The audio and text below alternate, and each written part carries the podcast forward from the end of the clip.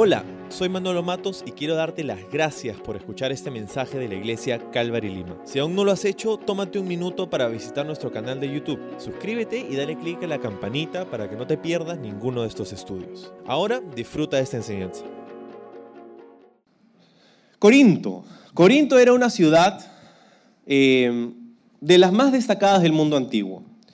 Como hemos visto, si estuviste con nosotros la vez pasada, es una ciudad próspera, creciente, era conocida por ser un centro de deportes, de negocios, de placeres, de adoración a dioses paganos. La ciudad de Corinto ha sido descrita por algunos comentaristas como intelectualmente alerta, materialmente próspera, pero moralmente corrupta. Se había ganado la ciudad de Corinto ser, uh, se había ganado la reputación más bien de ser la capital de la fiesta, la capital de la juerga la gente iba ahí para perderse. Es más, si alguien era un fiestero o un promiscuo, una persona libertina que, llevaba un estilo de vida obviamente libertino, la gente en esos días en el mundo greco-romano lo llamaría o la llamaría una persona un corintio. Oye, estás actuando como un corintio. ¿Sí? Esa es la fama que se había ganado esta ciudad.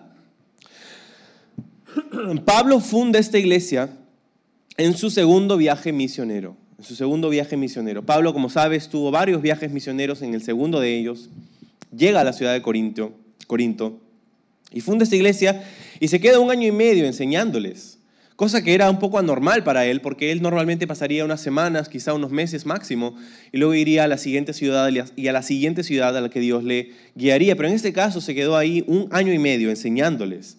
Y si ves el humo de mi taza es porque tengo un té caliente y porque estoy un poco mal de la rata.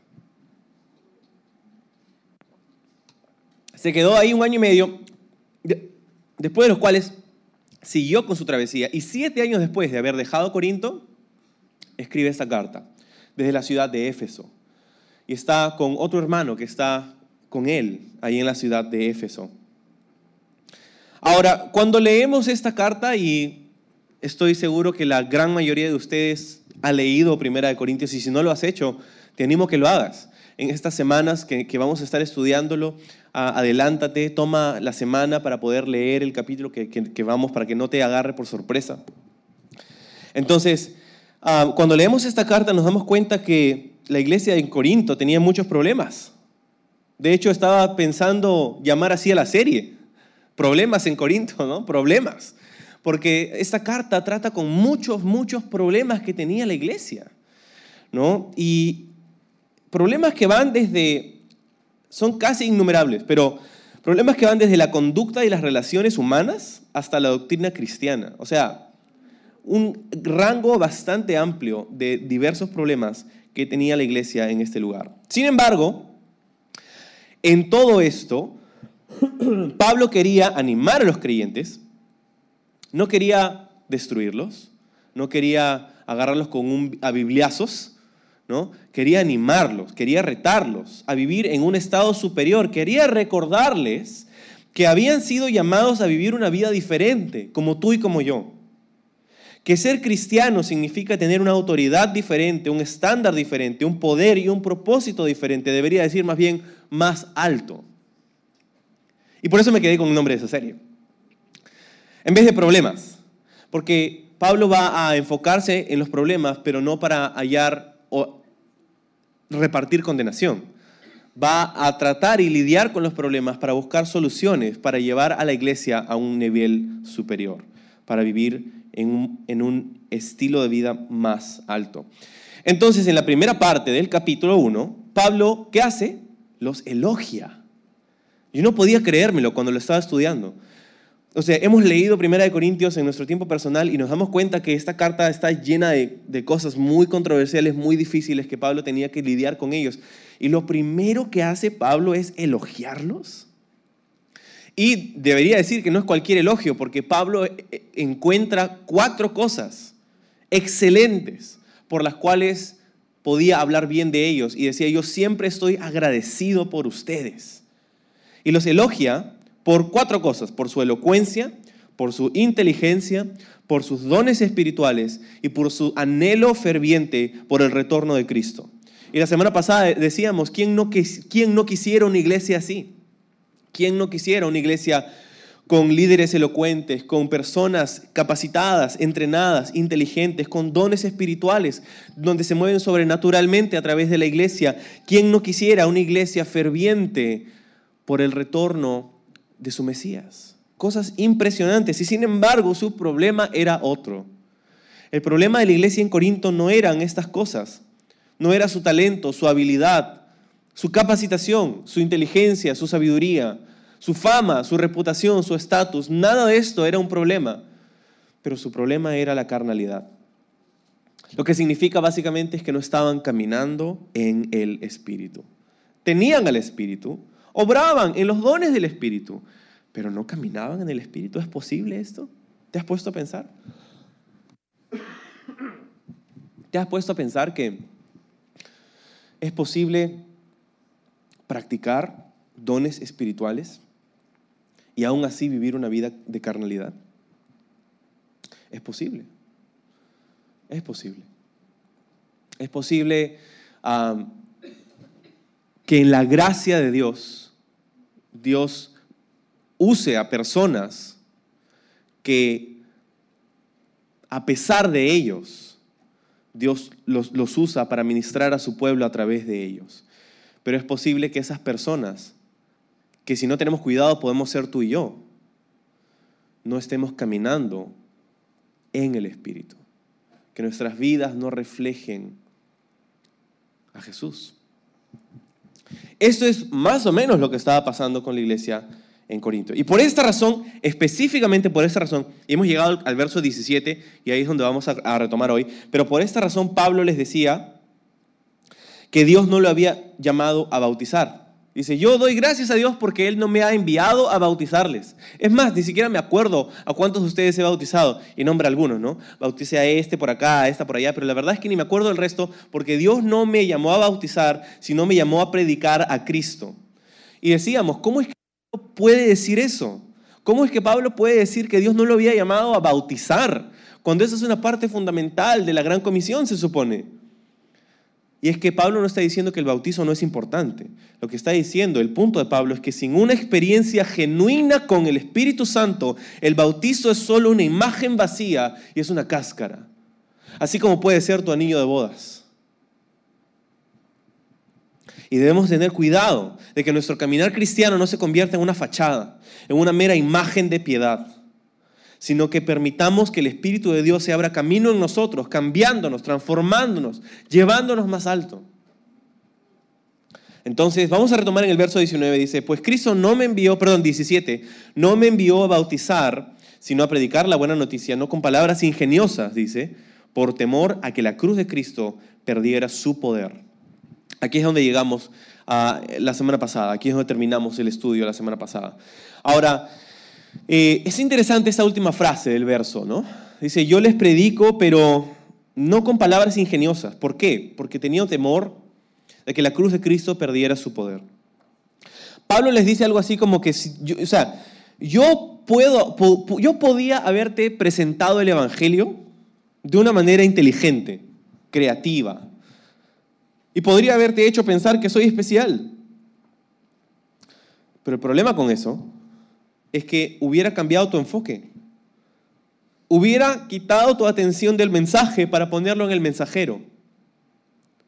Y eso restaría el poder del mensaje de la cruz, el mensaje del Evangelio. Escúchame. Pablo está diciendo, chicos, yo no quería confundirlos con mi alto nivel de conocimiento, pero tampoco quería impresionarlos. Ese no era mi interés. Cuando yo llegué a ustedes en Corinto, yo no quería impresionarlos, confundirlos, yo no quería que ustedes me vean y, oh, Pablo, esa no era mi, mi, motivación. Mi motivación era predicarles a Cristo. Y por eso elegí mis palabras con cuidado. ¿Sí? Y esto tiene una aplicación importante para nuestras vidas. Porque este es un mensaje tan importante para la iglesia del siglo XXI. Y el mensaje no es este. El mensaje no es no uses tus dones y talentos. El mensaje es úsalos, pero úsalos para crear una plataforma para el mensaje del Evangelio y no solo para ti. Muchas veces nosotros sabemos que Dios nos ha dado dones, talentos, habilidades y los debemos usar. No es que vamos a decir como, como ese labrador infiel, ¿verdad? que recibió un talento y lo escondió en la tierra. Y lo escondió hasta que vino el amo y dijo, bueno, acá está tu talento. Y el amo le dijo, ¿qué has hecho? Eres, eh, ni siquiera, o podías haberlo puesto en el banco, podías hacer algo. Y, y, y entonces no vamos a ser de aquellos que nos escondemos, que nos reprimimos, que, que, fallamos en caminar en todo lo que Jesús tiene para nosotros. La Biblia dice en Efesios capítulo 2, versículo 10, que hemos sido creados para buenas obras, que Él ha preparado de antemano, para que nosotros anduviésemos, caminemos sobre ellas. Entonces vamos a hacer eso, pero vamos a tener cuidado cómo lo hacemos.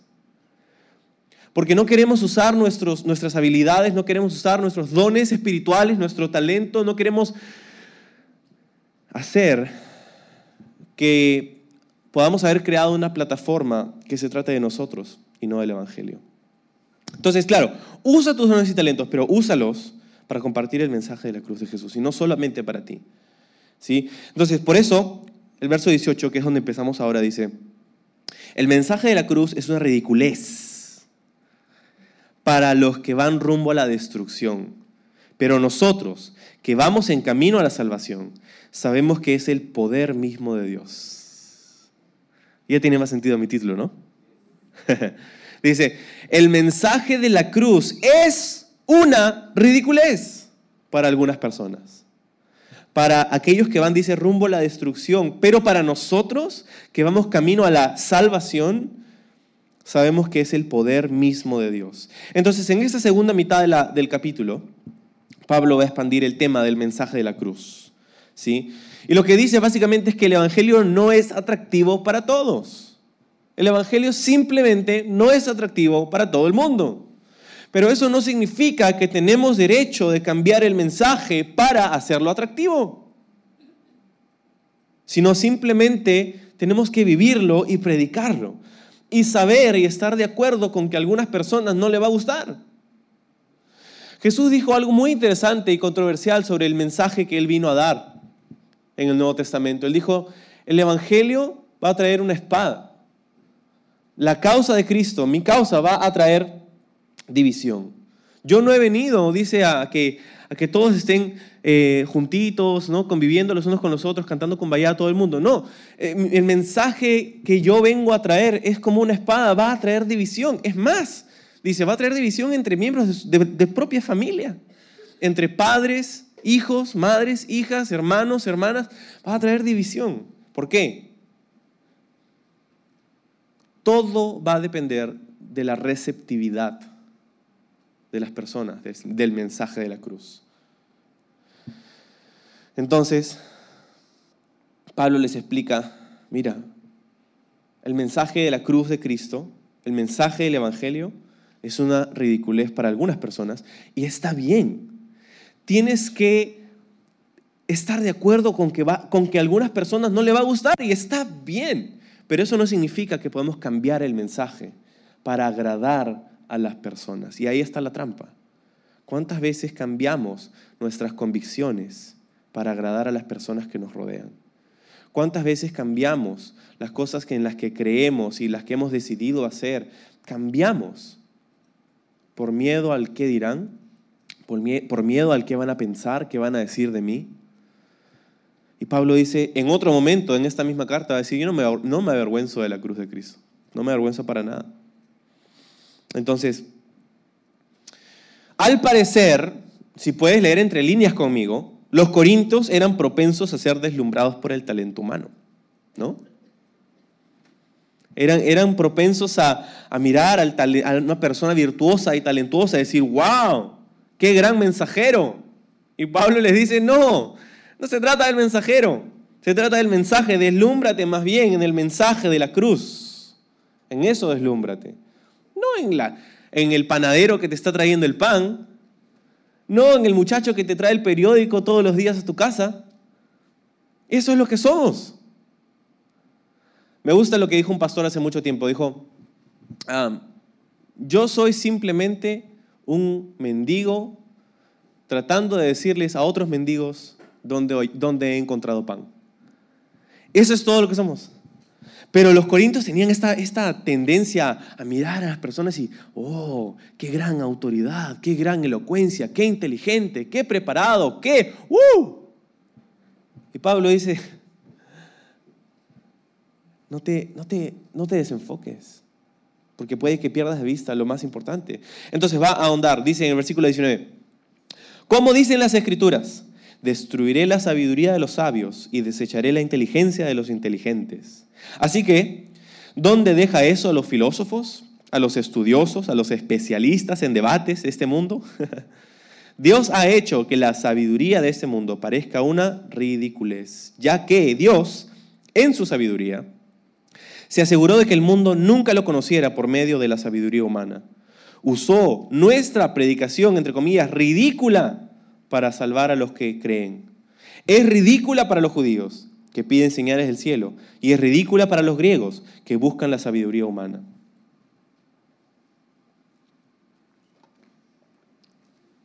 Entonces Pablo les, aclara y le dice, mira, Dios no quiso que se le conozca por medio de la sabiduría y el intelecto humano, sino que nos usó nosotros. Nos usó a nosotros, los apóstoles, los discípulos de Jesús. Aquellos de, quienes se decía, oye, ¿y ellos de dónde vienen? Y la gente decía, son de Galilea. ¿De Galilea? ¿Puede algo bueno salir de allí? Es más, Galilea tenía un estigma en el día de Jesús los de Galilea, los, los hombres y mujeres de Galilea eran vistos como, eh, como una clase inferior. Tenían un acento que era repulsivo para, para el que hablaba griego.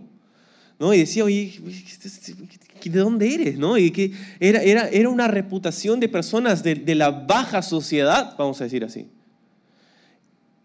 Y fueron pescadores, recolectores de impuestos, personas notablemente pecadoras falladas, quebrantadas, las que Dios escogió para llevar este mensaje.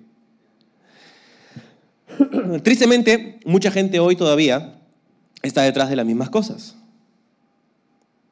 Dos grupos que Pablo selecciona, los judíos y los gentiles, englobando a todo el mundo, ¿no? Porque en el mundo o eres judío o eres gentil. gentil simplemente significa no judío. Entonces, ah, dice, los, los judíos piden señales del cielo, y los griegos o los gentiles buscan sabiduría humana. Entonces, estos dos grupos que engloban a todo el mundo están buscando estas dos cosas para ser convencidos. Los judíos buscan una señal del cielo. ¿No le dijeron los sumos sacerdotes a Jesús? Danos una señal. Y Jesús le dice, ninguna señal te será dada excepto la del profeta Jonás, hablando acerca de su propia crucifixión. Que así como Jonás estuvo tres días en el centro de la tierra, y luego salió otra vez. Esa era la señal de Jonás, era hablando acerca de su muerte y resurrección. Ninguna otra señal te sería dada. Danos una señal, danos una señal. Y los judíos, dice, piden una señal. Y hasta el día de hoy es increíble cómo personas siguen buscando señales. Señor, dame una señal. ¿No le has dicho eso alguna vez a Dios? No me respondas. Yo sé que yo le he dicho eso alguna vez al Señor antes de conocerlo personalmente. Dame una señal. Señor, si existes, si estás vivo, le pedimos una señal. Pero yo creo que va un poco más allá de eso, ¿no? Porque no solamente a veces estamos en un lugar de desesperación y queremos que Dios nos ayude, pero eso no es lo que está diciendo Pablo aquí. Pablo está hablando acerca de un grupo de personas que demandaban una señal para poder creer. Ah, ¿quieres que yo crea? A ver, muéstramelo. Esa es la actitud que tuvieron muchas personas en el día de Jesús. Y quisiera decirte es la actitud que tienen muchos judíos el día de hoy. Verás, la razón por la que los judíos de hoy no creen en Jesús como su Mesías es por qué. Porque no pueden entender cómo la salvación puede hallarse en un Mesías crucificado.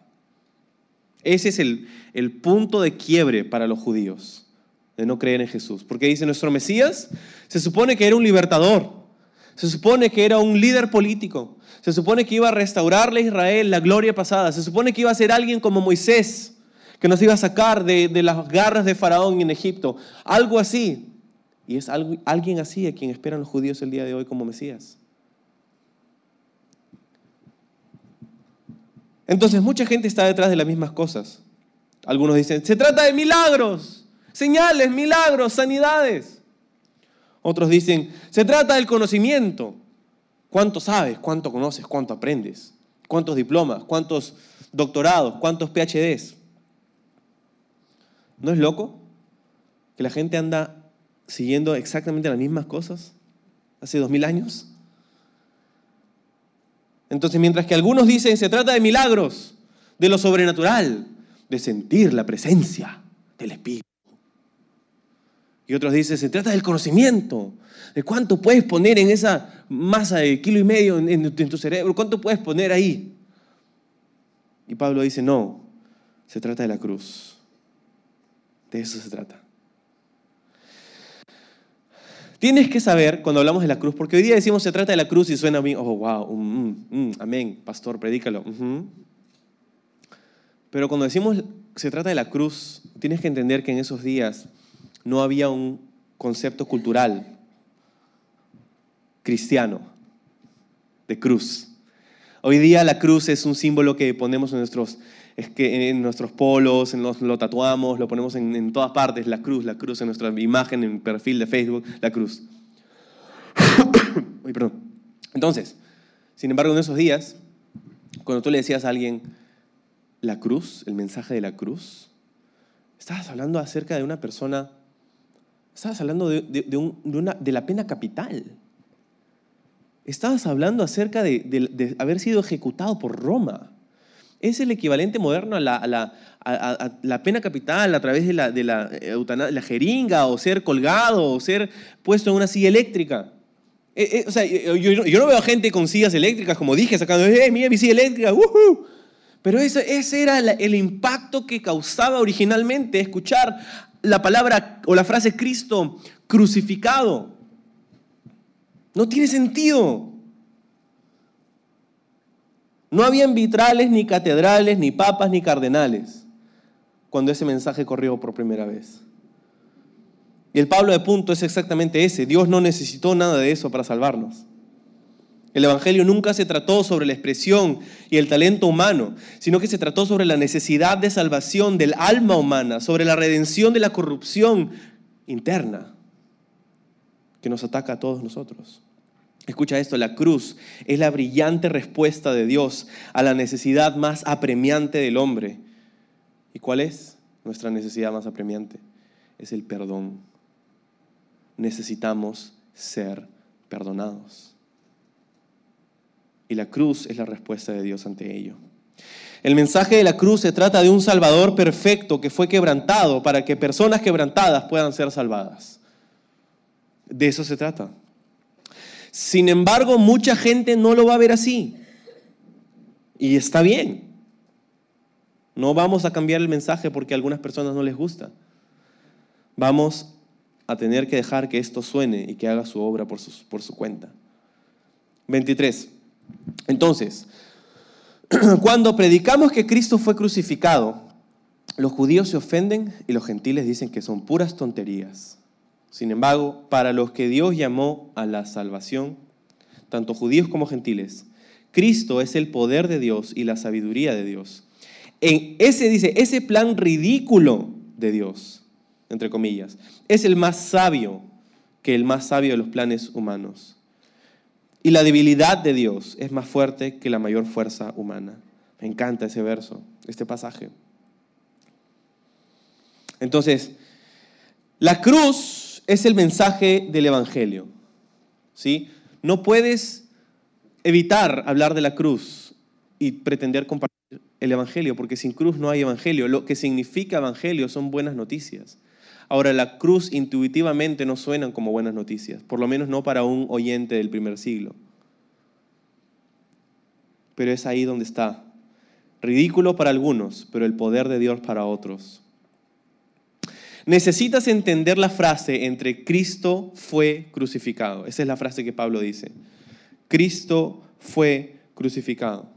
Necesitas entender esta, esta increíble tensión en esta frase. ¿Por qué? Porque ¿qué significa Cristo? Si sabes, no sabes, no te preocupes, acá te decimos. Cristo significa ungido. Cristo es la palabra griega para la palabra hebrea Mesías. Cristo y Mesías es lo mismo y ambas significan ungido. ¿Qué significa ungido? Ungido era un término que se le daba a alguien que había vencido a un rey vencedor, un heredero, un noble, un, uno que asciende al trono. es el título, es el máximo, sumo, autoridad, poder. ¿Sí? Entonces, Cristo, imagínate todas las, todas las cosas que lleva consigo esta palabra, Cristo, todo lo que acabamos de describir. Pero la segunda palabra es crucificado. Y crucificado significa débil, derrotado, humillado, vencido.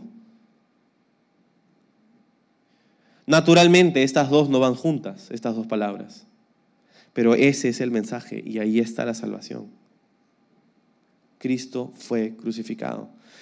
Me gusta mucho lo que leí en un comentario de un pastor que admiro mucho, se llama David Gusick, de, del movimiento de Calvary Chapel. Y dice, la salvación no es el triunfo de la sabiduría humana, es la aceptación del dramático e inesperado acto de amor de Dios en el Calvario.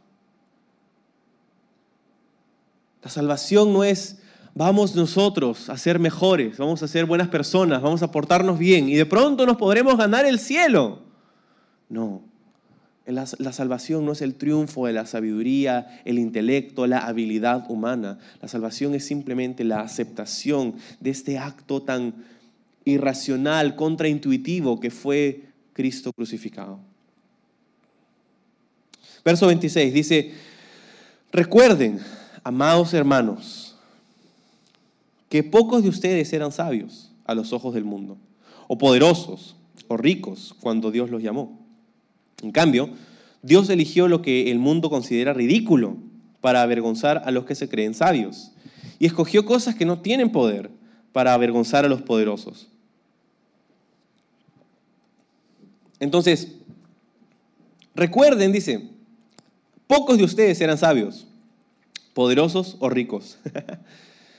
y es que parece ser que esa era la idea que tenían los corintios de ellos mismos. Estaban llegando a pensar que eran algo especiales, ¿no?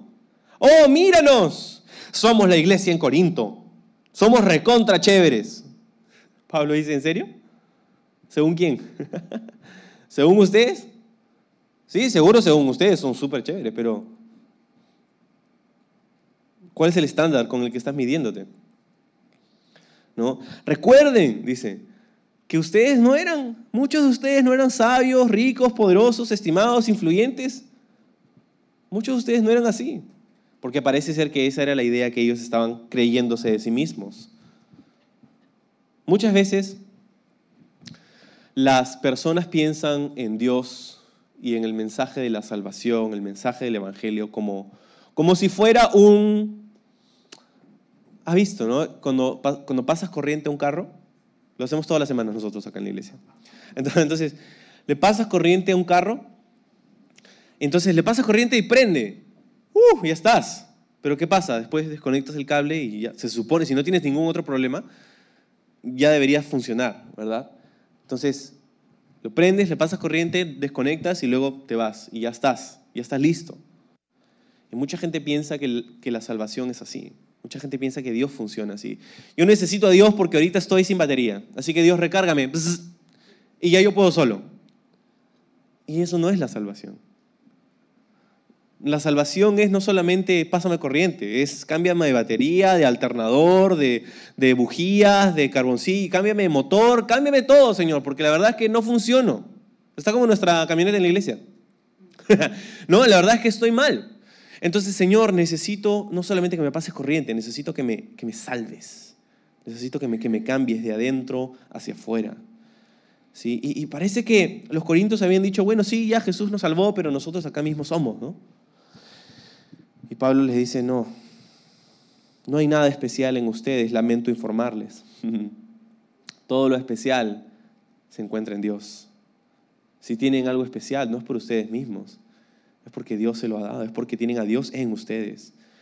Ojo, estamos viviendo una generación no muy diferente. Estamos viviendo una generación que se preocupa más por cuántos seguidores tienen en Instagram que por ser seguidores de Jesús. Y ese era el punto de Pablo. El punto de Pablo es,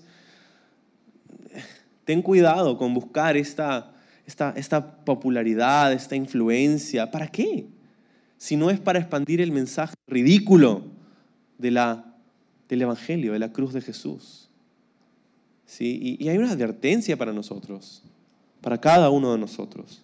Escuché esta frase que me impactó mucho. Alguien dijo esto, si la luz que está sobre ti es más grande que la luz que está en ti, la luz que está sobre ti te destruirá. Muchas veces buscamos tener, buscamos llegar a un punto en la vida en donde podemos tener influencia, donde podemos tener, este, ser, estar estables, establecidos, ¿no? Buscamos llegar a este punto y la gran pregunta es, ¿y ahí? ¿Y ahora qué? Y, buscamos esta luz y buscamos que me miren y que mira yo. Y no solamente es en el ministerio, pero es en todas partes, es en el trabajo, es en, el ámbito laboral, es, en todas partes. Ahora, no estamos diciendo que buscar crecer, que eh, eh, eh, capacitarnos, entrenarnos, que tener conocimiento, tener sabiduría, que, buscar los, los dones y milagros que Dios nos pueda... No estamos diciendo que eso sea malo. El problema es que cuando ese es nuestro enfoque, y no nuestro, nuestra intimidad con Jesús, hemos perdido de vista lo más importante. Alguien dijo también, el éxito te destrozará si no puedes mantener tu corazón puro. Y es, es tan cierto. A muchas más personas las ha revolcado el éxito, más el éxito, la derrota y el fracaso hay personas que son mucho más propensas a tener un derrumbe, una avalancha de destrucción en su vida si alcanzan éxito que si alcanzan o que si no lo alcanzan. Y, o sea, y piensa en, en, en varias personas que pueden estar en tu propia vida. Algunas personas piensan que el dinero cambia a las personas. Y yo sugiero que no es así. Yo sugiero que el dinero no cambia a nadie. El dinero solamente expone lo que ya estaba dentro.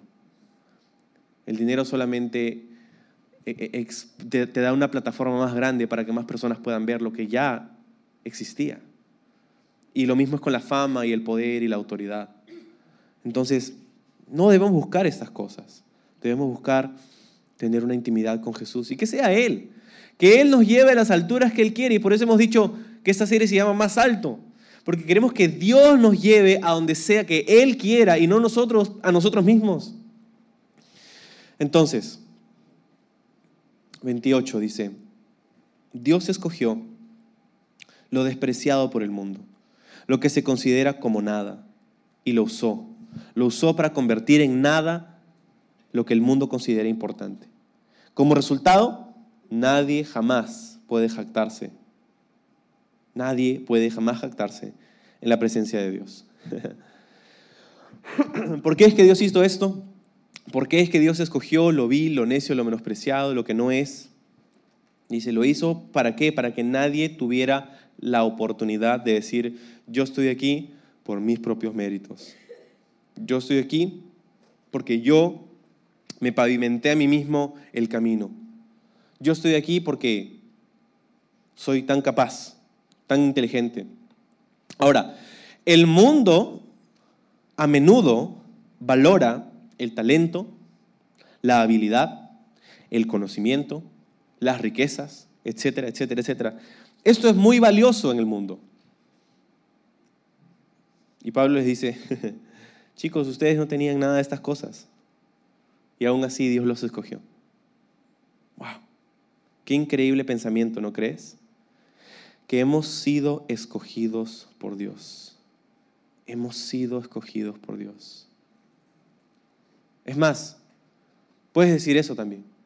Ayúdame esta mañana a decir, hemos sido escogidos por Dios. Ahora voltea a la persona que está a tu costado y dile, tú has sido escogido por Dios. Ahora voltea a la persona que no le dijiste la primera vez y dile, tú también no te preocupes. ¿no? Hemos sido escogidos por Dios. Qué increíble pensamiento. Puede ser que haya sido rechazado por este mundo, pero ha sido escogido por Dios. Puede ser que haya sido rechazado por tu familia, pero eres escogido por Dios. Escucha esto, Dios a menudo favorece a los subestimados. A menudo favorece a los subestimados. Piensa en David, el gran rey David. El gran rey David no siempre fue el gran rey David. Por una etapa larga en su vida, él fue el último de los hermanos. Él fue el menospreciado de la familia. Cuando llegó el profeta Samuel a escuchar de Dios que Dios estaba listo para ungir al próximo rey después de Saúl, Dios le dice, Samuel, es hora de que vayas, quiero que vayas a este lugar, a la casa de este hombre, se llama Isaí. Uno de sus hijos es el próximo rey. Samuel dice, ok, fantástico. Va, conversa con, llega a la puerta de Isaí, hola, ¿cómo estás? Soy el profeta Samuel, eh, no sé si me conoces, espero que sí, pero eh, Dios me ha mandado para que uno ungir a uno de tus hijos. ¿Me puedes mostrar dónde están tus hijos? Y puedes imaginarte un papá, ¿no? Uno de mis hijos va a ser el próximo rey de Israel, wow. Entonces los trae a todos, menos uno. Y los trae y viene el primero, oh, wow, tu primogénito, claro, ese debe ser, dice el profeta Samuel. Y Dios le habla a su corazón en ese instante, le dice, no, él no es. Y pasa otro, y pasa otro, y pasa otro, ¿no? Ninguno de ellos.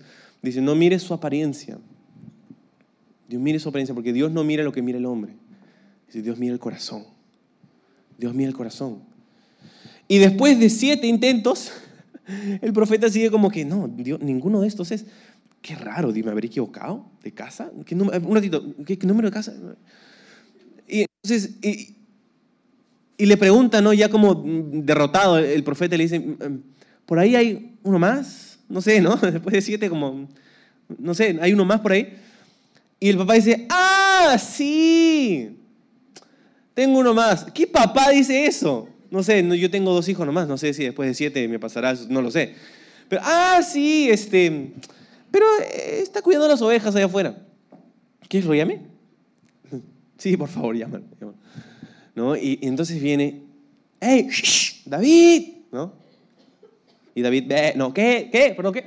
Este, ven. Y entonces David llega, ¿no? Y, y, y entonces, y ahí es donde el, Dios, le confirma a Samuel, le dice, Él es, Él es el próximo rey, úngelo.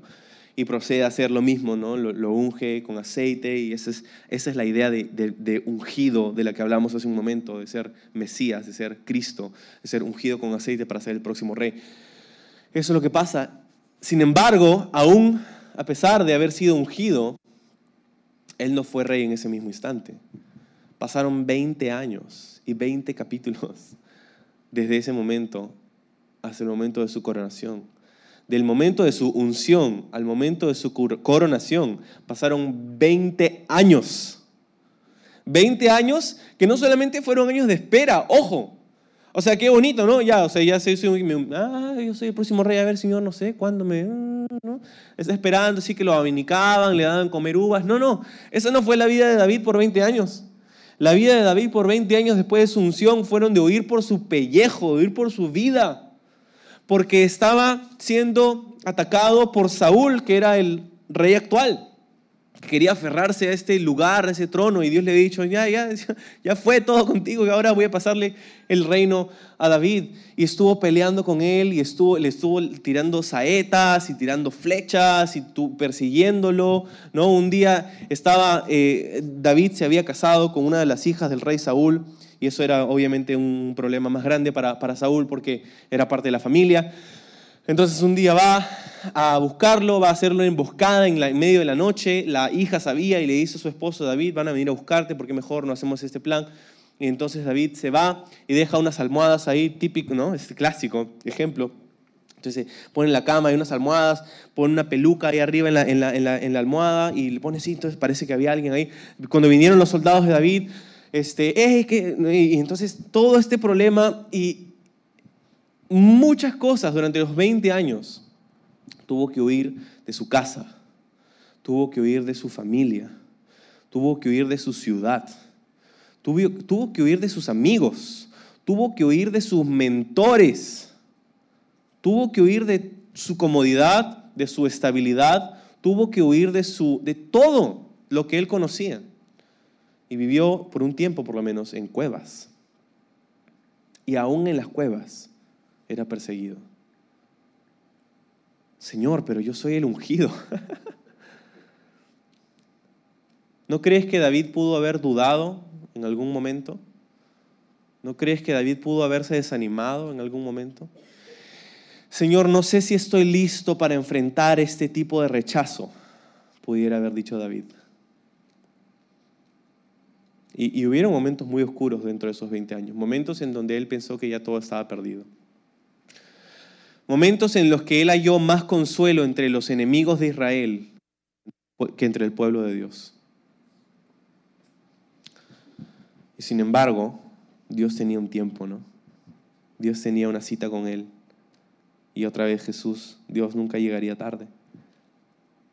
Entonces, qué increíble que ni siquiera su propio padre y ni siquiera el profeta que fue llamado a ungirlo se lo creían. Pero Dios tenía un plan. Verás, a veces el mundo puede subestimarte o pasarte por alto, pero Dios nunca lo hará. Solo tienes que mantenerte fiel. Mantente fiel. Mantente plantado en la casa del Señor. Dios se va a encargar del resto. Si yo, yo he escogido a lo vil, lo necio, lo menospreciado. Pero tengo un plan. ¿Cuál es el plan? Versículo 30 dice, Dios los ha unido a ustedes con Cristo Jesús. Dios hizo que Él fuera la sabiduría misma para nuestro beneficio. Cristo nos hizo justos ante Dios, nos hizo puros, santos y nos liberó del pecado. Por lo tanto, como dicen las Escrituras, si alguien quiere jactarse, que se jacte solamente del Señor. Ese es el plan. El plan no es que tú seas más sabio, no es que tú seas más rico, no es que tú seas ni siquiera más puro y santo por tu cuenta. El plan es que estés unido a Cristo Jesús. Dice, Dios hizo que Él fuera la sabiduría misma para nuestro beneficio. Él nos hizo justos, puros, santos, libres del pecado. Él hizo todo eso para con nosotros. Verás, la verdadera sabiduría no es llegar a ser más inteligente. La verdadera sabiduría viene de una relación personal con Jesús. Es de ahí donde parte todo. El libro de Proverbios dice, el principio de la sabiduría es el temor a Jehová. Entonces, cuán sabio seas va a depender de cuán cerca camines con Jesús. Y lo mismo es cierto para las otras cosas. Puros, santos, libres. Cuán sabio, puro, santo, libre quieras ser. Todo va a depender de cuán cerca camines con Jesús. Piensa en eso por un momento, todo lo que Jesús ha hecho por nosotros. Dice, justos. ¿Qué significa justo o justificado? Significa que posicionalmente no eres culpable, eres inocente, eres justo. Justo como si nunca hubieras pecado. Justo. Puro. Puro. Habla de, de algo interno. ¿verdad? La, pureza habla de, un valor intrínseco. La pureza habla de una, de una limpieza interior. ¿verdad? Tú puedes ver un, una piedra preciosa pero de repente te das cuenta y dices, no, esta piedra sí es preciosa, pero adentro está mezclado con un montón de impurezas, no está pura, ¿verdad? Porque por afuera puede verse limpia, pero por dentro está sucia y tiene impurezas. ¿sí? Por eso la pureza habla de una limpieza interior. Dice, y esa limpieza interior no la vas a poder conseguir tú por más detergente con el que te laves. Dice, Jesús lo ha hecho por nosotros. Está en Jesús. Nuestra justicia, nuestra pureza, Luego dice santos, nuestra santidad. A veces pensamos otra vez como ese ejemplo de la batería. No, nos pasas corriente, ya nosotros ya somos. No, no, no. Tu tarea no es ser más santo, tu tarea es caminar con Jesús. Él va a hacer que tú seas. ¿Por qué? Porque esa pureza interna, esa pureza interna va a verse reflejada eventualmente, tarde o temprano, hacia afuera. Entonces, en muchos lugares de que, se llaman iglesia, en, el círculo del, mundo cristiano, muchas veces hay un énfasis equivocado en cómo te ves, cómo te vistes, cómo hablas, cómo te comportas, cómo, se trata de la conducta. Y si no conformas tu conducta a nuestras ideas, entonces estás mal, estás en pecado. Y ese es el concepto, es totalmente erróneo. Porque la conducta no es el problema, el conducta, la conducta es un síntoma del problema. Síntoma con el que Jesús va a tratar. Jesús va a tratar, su espíritu va a tratar, no yo, no tú. Es el espíritu de Dios. Somos primero, somos hechos justos. Un sello, justo como si nunca hubieras pecado. Luego eres hecho puro, una limpieza por dentro. Luego eres hecho santo. Esa limpieza adentro se va manifestando hacia afuera. Y finalmente eres hecho libre. Libre. Libre del pecado, dice. Libre del pecado, libre de las garras del pecado, libre de, del poder del pecado. ¿sí? Y ese es el proceso en el que nos encontramos. Pero quiero que sepas esto. Todo, el, todo este pasaje está en el tiempo pasado. Dice en el versículo 30 otra vez, Dios hizo que Él fuera sabiduría humana, sabiduría misma para nuestro beneficio. Cristo dice, nos hizo justos, nos hizo puros, nos hizo santos, nos liberó del pecado. Y lo que quiero que, que sepas es que tú llegaste a la cima el día en que le entregaste tu vida a Jesús. Tú llegaste al escalón más alto, al pico de la montaña, el día en el que le diste tu vida a Cristo Jesús. El resto de nuestra vida después de ese momento se trata únicamente de vivir lo que hemos sido hechos. Entonces, muchas veces el énfasis en la iglesia es que el camino del cristiano es cuesta arriba, ¿no? Cuesta arriba, cuesta arriba. En muchos aspectos sí, pero en muchos aspectos no, porque cuando le entregas tu vida a Jesús, ya llegas, ya llegaste, ya no puedes ir más alto. ¿Te das cuenta? El resto de este tiempo que resta después de haberle entregado tu vida a Jesús, se trata solamente de vivir hacia afuera lo que Cristo ha puesto por adentro. Hemos sido hechos justos, hemos sido hechos puros, hemos sido hechos santos, hemos sido hechos libres. Ahora nos toca caminarlo, caminarlo hacia afuera, obrarlo hacia afuera y no solos, pero con el poder del Espíritu de Dios. Y si el resto de nuestro tiempo aquí lo pasamos viviendo hacia afuera lo que Dios ha puesto en nosotros y lo hacemos, la pregunta es esta. ¿Para quién es el crédito? ¿Para ti? Oh, qué justo eres. Oh, qué puro eres. Qué santo. Qué libre. ¿El crédito es para ti o para aquel quien puso eso en ti. El crédito es para Él, porque todo lo ha hecho Él. Entonces estamos agradecidos por eso. ¿Cuántos estamos agradecidos por el mensaje de la cruz? Por el ridículo poder del mensaje del Evangelio. ¿Puedes darle un aplauso al Señor esta mañana?